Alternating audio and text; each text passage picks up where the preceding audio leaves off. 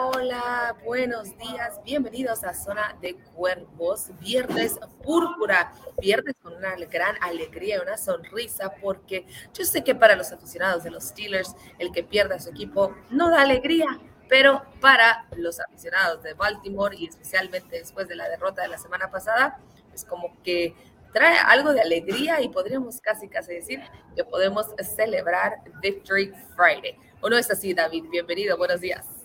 ¿Qué tal, Mayra? Buenos, buenos días a toda la gente que nos está escuchando y sintonizando aquí en Zona de Cuervos, Viernes Púrpura. Vamos con un buen ánimo después de una semana que todo Baltimore estaba cabizbajo, no sabía qué pasaba.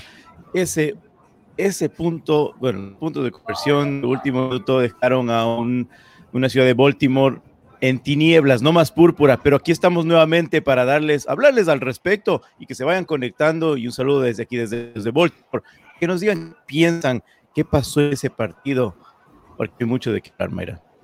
Sí, ¿qué ocurrió hace una semana, David, donde el equipo de los Baltimore se enfrentaba a su rival divisional, un partido que siempre, no importa el récord, es competitivo. Un encuentro ante los Pittsburgh Steelers es de garra. Y pues desafortunadamente Baltimore cayó a pesar de ser favorito en la línea de juego, a pesar de que todo el mundo decía que tenía, pues estaban por encima del equipo de Pittsburgh. El caso fue distinto dentro del campo. David, platícanos, tú, ¿qué fue lo que viste? Obviamente era, empezamos, ¿no? Les ustedes se recuerdan, Mayra, aquí les hablamos, y no era, no era que digan, ¿qué, qué, qué habla David? No, no sabe lo que habla, pero les dije a partir de la semana 12, vienen esos juegos, Browns, Steelers, Browns, ahí es donde se pone difícil. Estábamos con la expectativa de que nos llevemos la ventaja, obviamente era el, yo les llamaba el clásico, el clásico de la AFC Norte, y un juego divisional más que nada, pero el rival, el rival es el que como que te duele más porque eran los Steelers y porque un juego que se estaba dando nuevamente, Mayra, hay una, no sé qué está, una deficiencia de parte de la ofensiva, Lamar Jackson, Greg Roman, hay mucha gente que lanza sus dardos a la ofensiva en, principalmente, pero no sabemos por qué es que el, equipo últimamente se ha estado bajando mucho en el, en la parte emocional al final, Mayra, porque eh, esto de la, de la, el, tratar, el intentar por los dos puntos, nos ha estado dando mucho, eh, mucho beneficio en otros partidos. Ya, ya, ya sabemos del famoso eh, We Go For It de, de, Harvard y Lamar, empezando en Seattle el, 2019.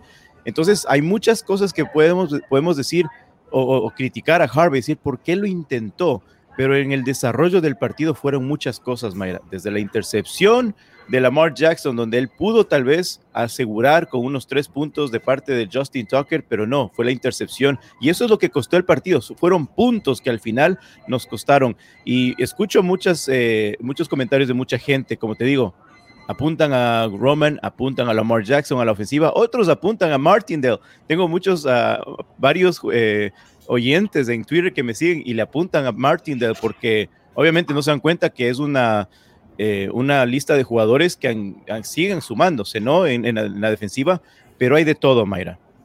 Sí, David, la verdad es que para apuntar dedos, pues podemos apuntar a varias personas de lo que sucedió. A mí lo que me llama la, la, atención es la intercepción a la que te refieres, porque en este momento Lamar Jackson, que tiene 13 intercepciones en esta temporada, es la mayor cantidad de intercepciones en toda su carrera. El año pasado tuvo nueve, el año anterior tuvo nada más seis. Comenzó con tres intercepciones y este año ya está en 13 intercepciones. Son pases burros, son pases sin sentido. ¿Qué está sucediendo con nuestro número 8, David? Sí, es, eh, eh, le, a mí cuando yo me levanto digo, ¿qué sucede con Lamar Jackson? Me imagino que muchos fanáticos deben decir, ¿qué, qué le pasa a Lamar Jackson? Eh, como que lo vemos desanimado, el playbook de Greg Roman no funciona. El día de ayer lo escuchábamos a Greg Roman hablar y uno dice, pues si habla tan bien, ¿no? De, de, de lo que está haciendo, ¿por qué no funciona en el equipo? Entonces, entonces dices, nuevamente vuelves a decir, ¿qué pasa con Lamar Jackson? No está esa, esa química, esa química que de tanto nos hablábamos al principio de temporada, como que se está dejando un poquito por atrás, Mayra. Es, es bien raro. Eh, queremos muchísimo a Lamar Jackson. Fue el mejor jugador de la liga en 2019, uno de los mejores quarterbacks, pero hay momentos que sí te deja esa duda de qué está pasando con el jugador. Sí, precisamente porque cuando hablamos de la controversia de los dos puntos, esa última jugada, tú conoces ya mi opinión, te lo he dicho toda la semana, para mí es all or nothing. Y cuando estamos hablando de esta jugada precisamente, lanza Lamar Jackson. Y sí, o sea, vamos, tuvo prácticamente fue con su target más seguro, pero la forma en que lanza no le hace muy sencillo que complete esta jugada. Entonces, yo digo, bueno, podemos decir, no, no debió ir por él, debió ir debió jugarse la segura. Para mí fue la jugada correcta. El librito de esa forma lo ponía, los números lo designaban de que tenían mayor oportunidad de completar esa conversión de dos puntos, pero no lo hacen y en gran parte tiene que ver ese pase de Lamar Jackson, la forma en que lanza el balón. Sí, porque la presión de TJ Watt te da obviamente decir, bueno, se viene TJ Watt y corre por tu vida, ¿no? Y, la, y le pone muy incómodo por literalmente pulgadas para que Mark Andrews pueda acertar. Y lo que te digo al principio, Mayra, muchos pueden decir, yo, yo fui uno de los que dije, mala decisión porque podías asegurar el punto, pero John Harbaugh dijo que él prefería asegurar el partido ahí porque ya no tenía Marlon Humphrey, no quería jugar un, un tiempo extra sin Marlon Humphrey, podía pasar hasta lo peor. Pero él quiso arriesgar. Entonces, a veces perdemos la memoria, fanáticos pierden la memoria cuando no se acuerdan de esas jugadas que sí dio resultado, el, el let's go for it, el famoso let's go for it. Debería ser una camiseta, John Harbaugh, gritando let's go for it, porque ya dio resultado. Entonces, cuando uno de la nada saca comentarios, eh, no, se, no, se, no, se, acuerda de este tipo de, cosas que pasó. Pero tú tienes, eh, lo que tú estás diciendo es verdad, la jugada fue buena, pero la, forma que lanzó Lamar Jackson, no sabemos si fue la presión de TJ Watt. Si podemos verla nuevamente, eh, eh, TJ Watt se le acerca demasiado y Lamar Jackson como que lanza con su último suspiro y pues lo dejó mal parado, pero Mark Andrews tampoco es como que estaba listo por la jugada. Fíjate que son jugadas que ellos practican, que deberían estar listos, que en estos momentos no hay excusa para decir por qué sí, por qué no. Creo que definitivamente Lamar Jackson sintió la presión de TJ Watt. Bueno, cualquiera sentiría la presión de este hombre tan ya conocido pero son momentos en donde ellos tienen que mantener fríos, tienen que mantener sus situaciones controladas y simple y sencillamente lanzar, porque era eso o nada. Pero así sucede. Vamos a leer algunos de estos comentarios, David, que nos están llegando de, la gente, porque es este programa, Zona de Cuervos, precisamente para ellos, para contestar, para disfrutar. Y José García presente como todos los viernes. Un fuerte abrazo y saludo hasta allá. José nos dice, uno, empatar, uno, o jugársela con ganar o perder y para eso se ocupa valor. Se ocupa valor, por supuesto. Dice, hoy si no, no le dolió, se perdió claro, pero ni modo. Y arreglar todos mientras podamos. Entonces Corre Sánchez nos dice, hola Mayre David, good morning, good morning. Dice, Lamar parece que anda enamorado o qué onda. ¿Está enamorado? ¿Qué, nos cuentas de este número 8? Dice, así no será MVP. John Harbaugh pudo tener el empate. Lamar anda muy erástico y eso no es culpa de Andrews, ¿no? Sí. No culpa a Mark Andrews. Pero ¿qué onda, David? ¿Está enamorado Lamar Jackson? ¿Algo que quieres contarnos? No, y fíjate que hablando, bueno, si quieren entrar ese, esos detalles de Lamar, hace dos semanas fue que comentaban del, fue la fecha de Halloween, ahorita recuerdo, que él vive con su hija en Baltimore y él es una persona muy privada. Se, se nota, es muy claro que es muy, muy privado él. Y le hicieron la, pregunta, que, que, vieron la foto de su hija en, en, redes sociales y dijo, sí, mi hija está aquí conmigo, vive en Baltimore. Nunca dijo nada de la mamá, no sabemos con quién estaba, pero se refirió a su hija. Es muy privado Lamar Jackson. No se sabe, eh, por ahí también me llegaron comentarios de que tal vez no está al 100% porque viene una, un tema de, nuevamente la conversación del contrato, Mayra, no nos olvidemos que eso también es algo que está por ahí flotando y muchos se han olvidado, pero recibí también comentarios de que sí, puede ser, no sé, o sea, el, contrato está ahí todavía latente, hablándole de parte de su mamá, pero vamos a ver qué pasa con, con la mar. Este domingo tiene que, yo creo que sacarse la espina, Mayra, pero antes de pasar a lo que será este domingo, eh, Greg Roman nos habló el día de ayer referente a esto, Rick Roman y Mark Andrews, porque Si ustedes decían qué pasó con los dos puntos y John Harbaugh se equivocó, Lamar Jackson se equivocó, ¿quién es el artífice de estas jugadas, del playbook de los Ravens? Es Greg Roman.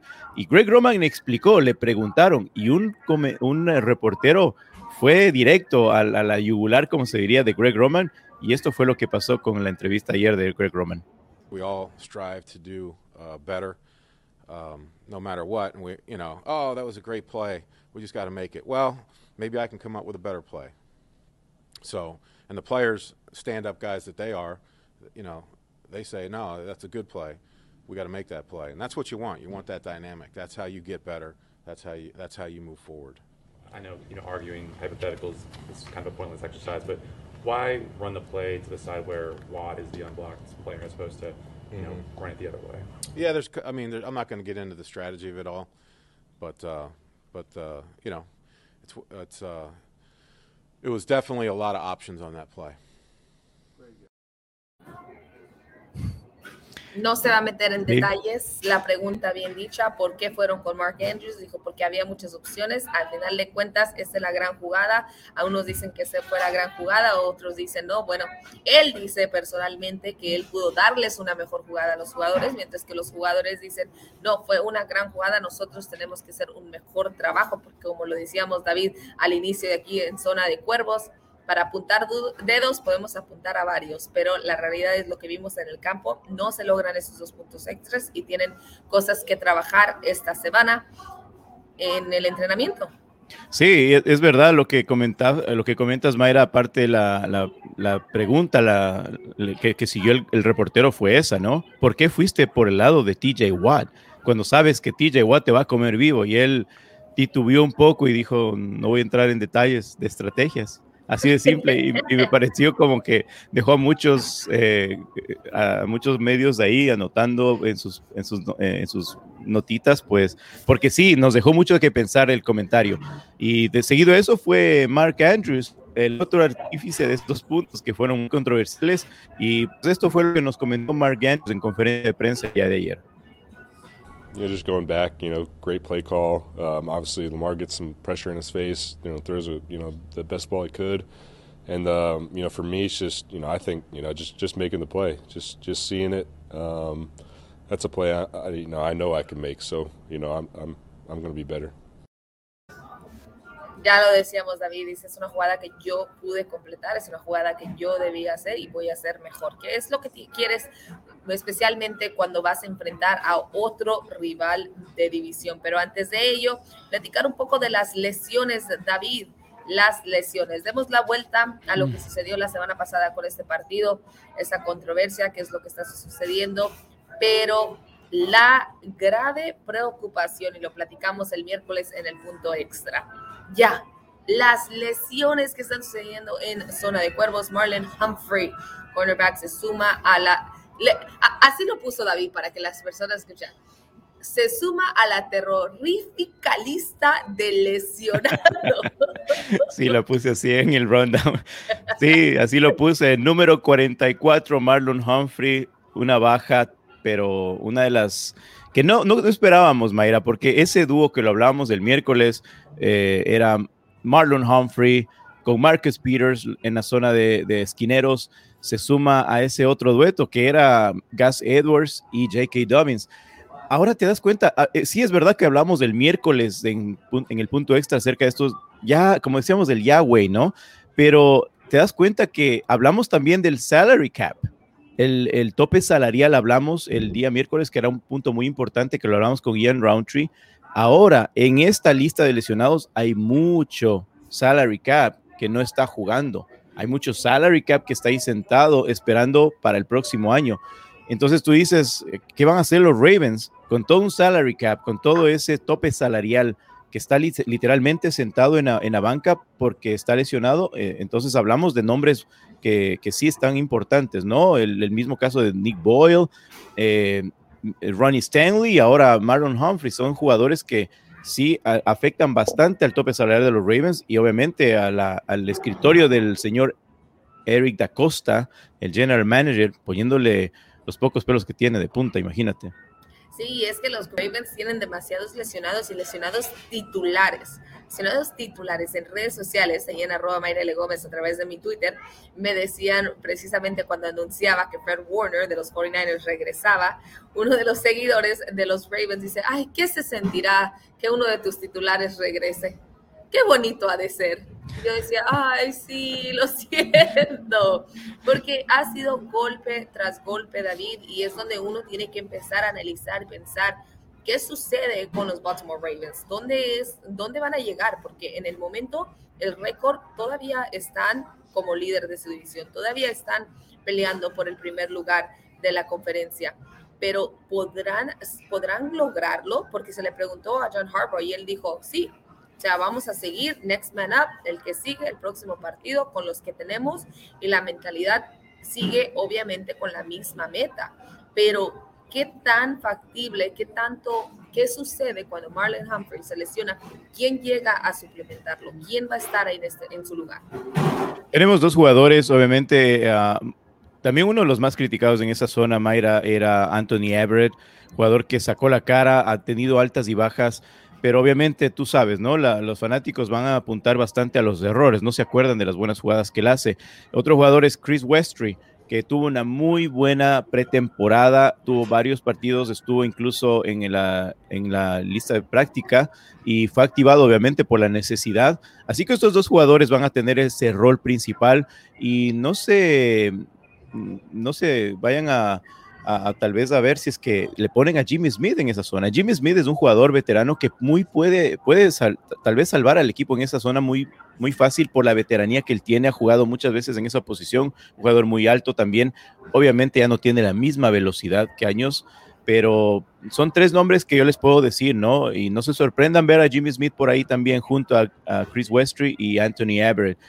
Pero lo que tú dices, Mayra, sí, lo que, la, tranquilidad de John Harbaugh cuando contesta las preguntas, uno se, se, se, pone a pensar, ¿cómo estará por dentro, no? ¿Estará con esa ansiedad? Porque contesta muy tranquilo, como tú lo dices, sí, next man up, tenemos jugadores a, a seguirlos sacando. Sí, el que sigue. Y hay otro jugador, Jawan James, que lo hablamos en Zona de Cuervos hace mucho tiempo también, que lo contrataron a este jugador, Jawan James, era de la eh, línea ofensiva y estuvo lesionado, venía de una lesión de Aquiles, no sé si tú recuerdas, en uno de los primeros programas que teníamos, y decían, ¿por qué lo traen? Pues porque va a estar repasando el playbook, va a saber el equipo, va a estar pendiente en las reuniones que tienen los, los coordinadores y ahora va a estar supuestamente activado en poco a poco, pero no está al 100% porque viene de muchos partidos sin jugar, bastante inactividad. Entonces, ¿para qué me refiero a esto? Que mucha gente me, me dice, no, pues será que eh, Marcus Peters estará listo para... No, no estará listo. Pueda que esté operado, recuperándose, pero no está listo. Incluso me decían, Mayra, no te miento, me, comentaban en interno, hey, ¿tú crees que J.K. Dobbins puede hacer? No, no puede. J.K. Dobbins, sé que fue uno de los primeros al principio de año y si tú haces las matemáticas en tiempo, pueda que esté recuperándose ya, pero no está para saltar al, al campo de juego. O sea, sería un riesgo tremendo tener un jugador así. Así que vamos a acabar el año con lo que tenemos, Mayra.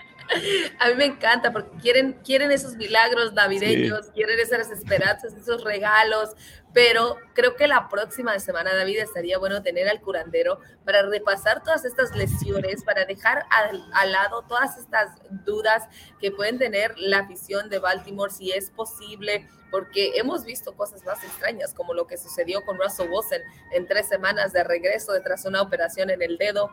Hemos visto varias cosas. Nick Bosa.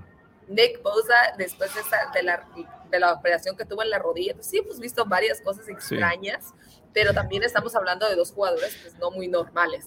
Entonces, las cosas son diferentes, pero sí sería bueno tener al curandero, mantener para saber, para hacer un repaso de todo lo que está sucediendo la próxima semana. Estaremos hablando con él, David, si te parece, para invitarlo y tenerlo aquí en Zona de Cuervos. Bueno, ahora vámonos a dar la vuelta a la página porque eso es lo que ha hecho el equipo de Baltimore esta semana están ya con la mira al 100% ante este próximo rival de división, los Cleveland Browns, que se enfrentan esta semana y vienen descansaditos. Vienen después de un par de controversias con este quarterback, que, este panadero que nada más no, ¿eh? No, no saca las, las conchitas bien calientitas.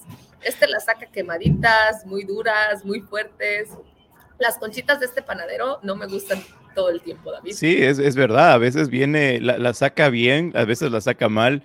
Y eso ha sido una, una realidad de Baker Mayfield, ¿no? El señor, el panadero de, de Cleveland, que muchos pensaban que iba a ser el salvador de este equipo en su tiempo lo fue, creo que dejó, no sé, le sacó del fondo tal vez a los Cleveland Browns.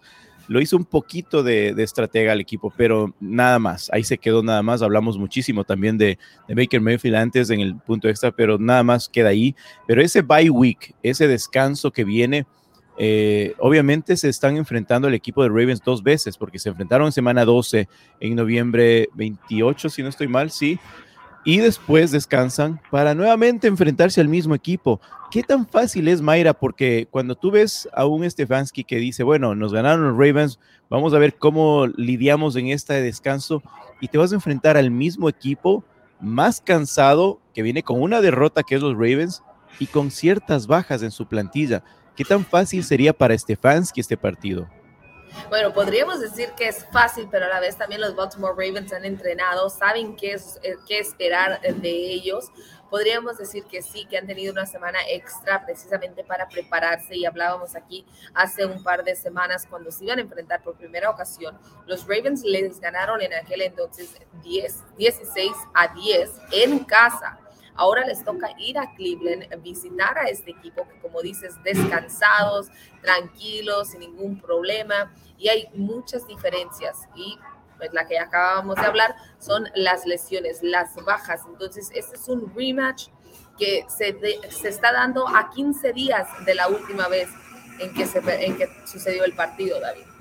Sí, eh, obviamente que vamos a tener que ver y ser testigos de este partido. Hay ciertos jugadores, creo que Landry es uno de los jugadores que todavía no está asegurado y eso hay, hay, hay, que estar pendientes porque el día de hoy decían que si es que Landry iba a estar fuera el día de hoy, pues no iba a estar en el partido porque ya estuvo fuera tres días, eh, tres días consecutivos de práctica. Entonces sería una, no sé, algo equitativo. Si no tienes a Marlon Humphrey, preferible no tengas a, a Landry también en tus filas de los Browns, ¿no?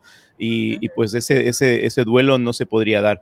Pero vamos a ver cómo le va al equipo de Ravens. Como te puse ahí, es dueño de su propio destino si tú me preguntas qué tiene que hacer el equipo de Ravens, y les pregunto a todos, y tengo muchos mensajes aquí también que lo vamos a leer más adelante, nos preguntan y, y pues nos dicen, ¿qué, ¿qué, es lo que tiene que hacer Lamar Jackson? Yo te voy, puedo decir, Mayra, que ya cuando te pones a pensar, a analizar, a veces viene a ser un arma de doble filo, porque Lamar Jackson te lo puede ganar el partido, te lo puede ganar muy fácilmente, hasta el último segundo puede hacer jugadas impresionantes, pero con el otro filo también puede tener intercepciones, puede tener pérdidas de balón, que han causado también pérdidas en los partidos, Mayra. Entonces, ¿qué te pone a pensar esto? Que si Lamar Jackson está al 100%, todo va a funcionar bien. A veces no importa si tienes muchas lesiones, pero Lamar Jackson se pone el equipo al hombro y puede ser, como te digo, no, no sé si estoy bien implementándole el arma de doble filo, pero a veces es así pero tiene que ser una arma de doble filo. Hemos hablado una y otra ocasión en lo importante de tener a este Lamar Jackson sano, tener este Lamar Jackson que, se, que lance, que mueva las cadenas por, por el juego terrestre. Y esto es lo que vimos al inicio de la temporada, cuando cayó Bocas, cuando tuvo más de 400 yardas aéreas. Entonces, ese es el Lamar Jackson que necesitamos de regreso. Es el Lamar Jackson que pueda sorprender a la defensa, especialmente cuando es un rival que te acaba de ver, un rival que no solamente te vio hace un par de semanas, pero también te vio ante los Steelers ser capturado por TJ Watt, eh, no en una ocasión, pero en cuatro ocasiones.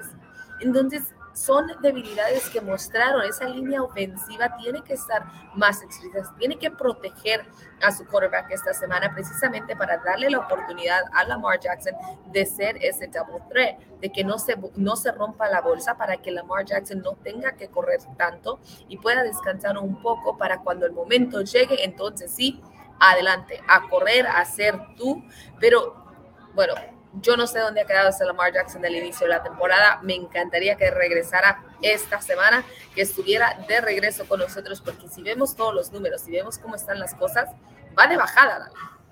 Sí, y tú mencionabas uh, al principio el número de intercepciones que eran 13, ¿no? Y aparte el número de mala suerte, imagínate. 13 intercepciones.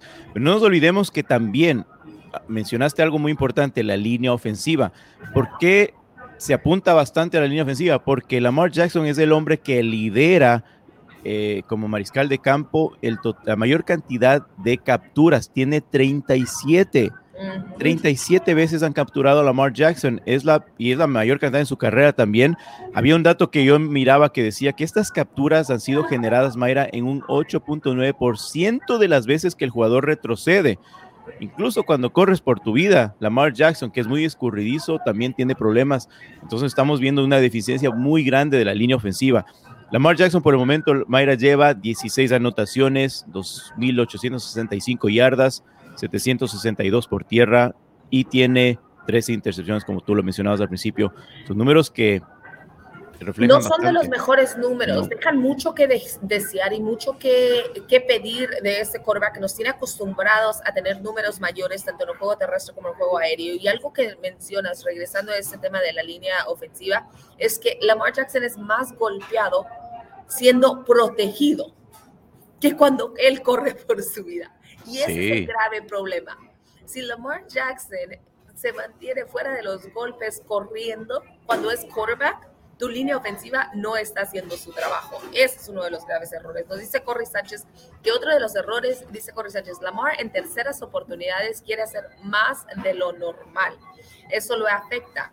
Andrews es para mí el más seguro del equipo en recepciones. A veces Lamar lanza como pitcher y es que justo hace un par de semanas estaba el meme donde Lamar Jackson lanzaba y dice, por ahí ha de estar eh, Mark por ahí ha de estar. Es que le resultó un par de veces, pero se, se confió que lo mismo va a pasar en la intercepción de, la, semana pasada no sucedió. Es que no todos los días son lunes, muchachos. No todos los días son viernes para poder platicar de zona de cuervos y que David esté con la información de primera mano desde Baltimore, informándonos, contestando estas preguntas que dice Corey. Nuevamente Corey dice, ¿qué posición necesita con urgencia los Ravens en el próximo draft? ¿Qué prefieres, David? ¿Un running back o un wide receiver? Ah, si te pones a pensar, mira, los dos jugadores estrellas que teníamos en la posición de, corredores, es que yo no me iría por ninguno de ellos. Eh, lo siento, Corey, no me iría por ninguno. Yo me iría por un jugador en, línea ofensiva.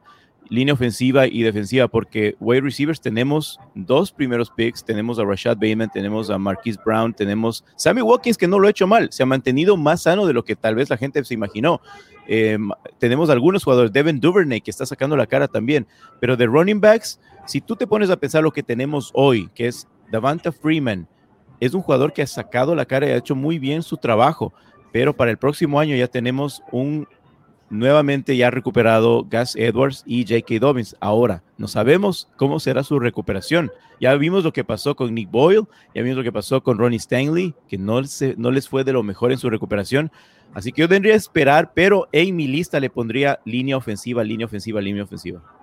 De acuerdo, la gente tiene que empezar a entender lo importante que es esta línea ofensiva, lo importante que es tener. Nos dice precisamente Gerardo Saldover, dice la línea. Sí, la línea tiene que mejorar y esa será una de las claves para este fin de semana. David, ¿cuáles son tus claves para Baltimore este fin de semana cuando se enfrente nuevamente a los Cleveland Browns? ¿Qué tiene que hacer nuestro número 8 y su equipo para sacar un segundo triunfo ante este equipo esta temporada. Las claves, Mayra. Yo sé que una de tus partes favoritas que disfrutaste el año pasado y fue muy hablado fue, vamos a, volver a, este, a esta cancha en Cleveland, donde Lamar Jackson y, su famoso, donde salió de superhéroe, donde es un mito, es un mito lo que hizo Lamar ese día. Pues esta vez, en vez de hacer lo que haya hecho ese día Lamar Jackson, yo creo que quiero que escuche una música, quiero que escuche una un, no sé, un tema de música clásica, se relaje y no más intercepciones, no más entregas de balón. Esa va a ser la clave para Lamar Jackson, que no haya entregas de balón, que se tome su tiempo, que se concentre al 100%, porque esas, esas entregas de balón es el arma de doble filo que lo, lo hace un momento, literalmente. Si no hay esas, esas intercepciones y entregas de balón, pues le va a ir mejor a Lamar Jackson. Y pues esperemos que así sea. Esas serían las claves para mí, Mike. ¿Cuáles serían las tuyas? La, o sea, tu única clave es evitar las entregas de balón. Entregas de balón. Tanto así. Pues a mí me gusta evitar las entregas de balón, la protección y nuestra defensa, porque Baker Mayfield ha tenido una semana para descansar, para reflejar, va a regresar con la mejor forma que se puede ver, porque también él está discutiendo un contrato y tiene que mostrar en el emparrillado la necesidad. Entonces tendrán que meterle presión a Baker Mayfield para que sienta precisamente esa incomodidad y que puedan de esa forma ellos causar entregas de balón a favor del equipo de Baltimore, porque también hace falta que la defensa esté presente en estos momentos, hace falta que ellos permitan que Lamar Jackson tenga el balón más tiempo para que de esa forma puedan controlar el partido y John Harbaugh pueda hacer de las suyas también. Sí, aparte que la, eh, Baker Mayfield, como tú lo mencionas, Mike, no está todavía al 100% con su hombro izquierdo, ¿no? Todos sabemos que un mal golpe, una mala jugada, y, es más, cada partido en los últimos dos o tres partidos termina con su hombro más abajo y cojeando, y así juega Baker Mayfield. Así que a 100% no, tal vez no estará físicamente, pero obviamente sí motivado porque quiere, viene con una hambre de revancha, ¿no? De este partido que, como ya hablábamos, back to back hambre de revancha. Me gusta, David. Bueno, invitarlos nuevamente a que nos sigan en nuestras redes sociales, arroba David Andrade NFL, arroba Mayra L. Gómez, envíen sus preguntas, comentarios, agradecerles que han estado con nosotros aquí en Zona de Cuerpos nuevamente en una edición más. Muchísimas gracias, David, por tu información y por acompañarnos esta mañana. Gracias a ti, May. Un saludo a la costa oeste, desde aquí, desde el nido de Baltimore. Y pendientes de este domingo, vamos a tener toda la información a través de las redes sociales de Máximo Avance y también de mis personales. Este domingo 12 a la una de la tarde en el partido de los Ravens contra los Browns. Perfecto, bueno, nosotros nos despedimos, que tengan un excelente día, disfruten de su fin de semana y esperemos que llegue ese segundo triunfo de los Baltimore Ravens ante los Cleveland Browns este domingo en nombre de todo el equipo de Máximo Avance y de nuestro equipo de producción, especial nuestra directora, productora Jessica Villegas. Esta ha sido una edición más de Zona de Cuervos. Hasta la próxima.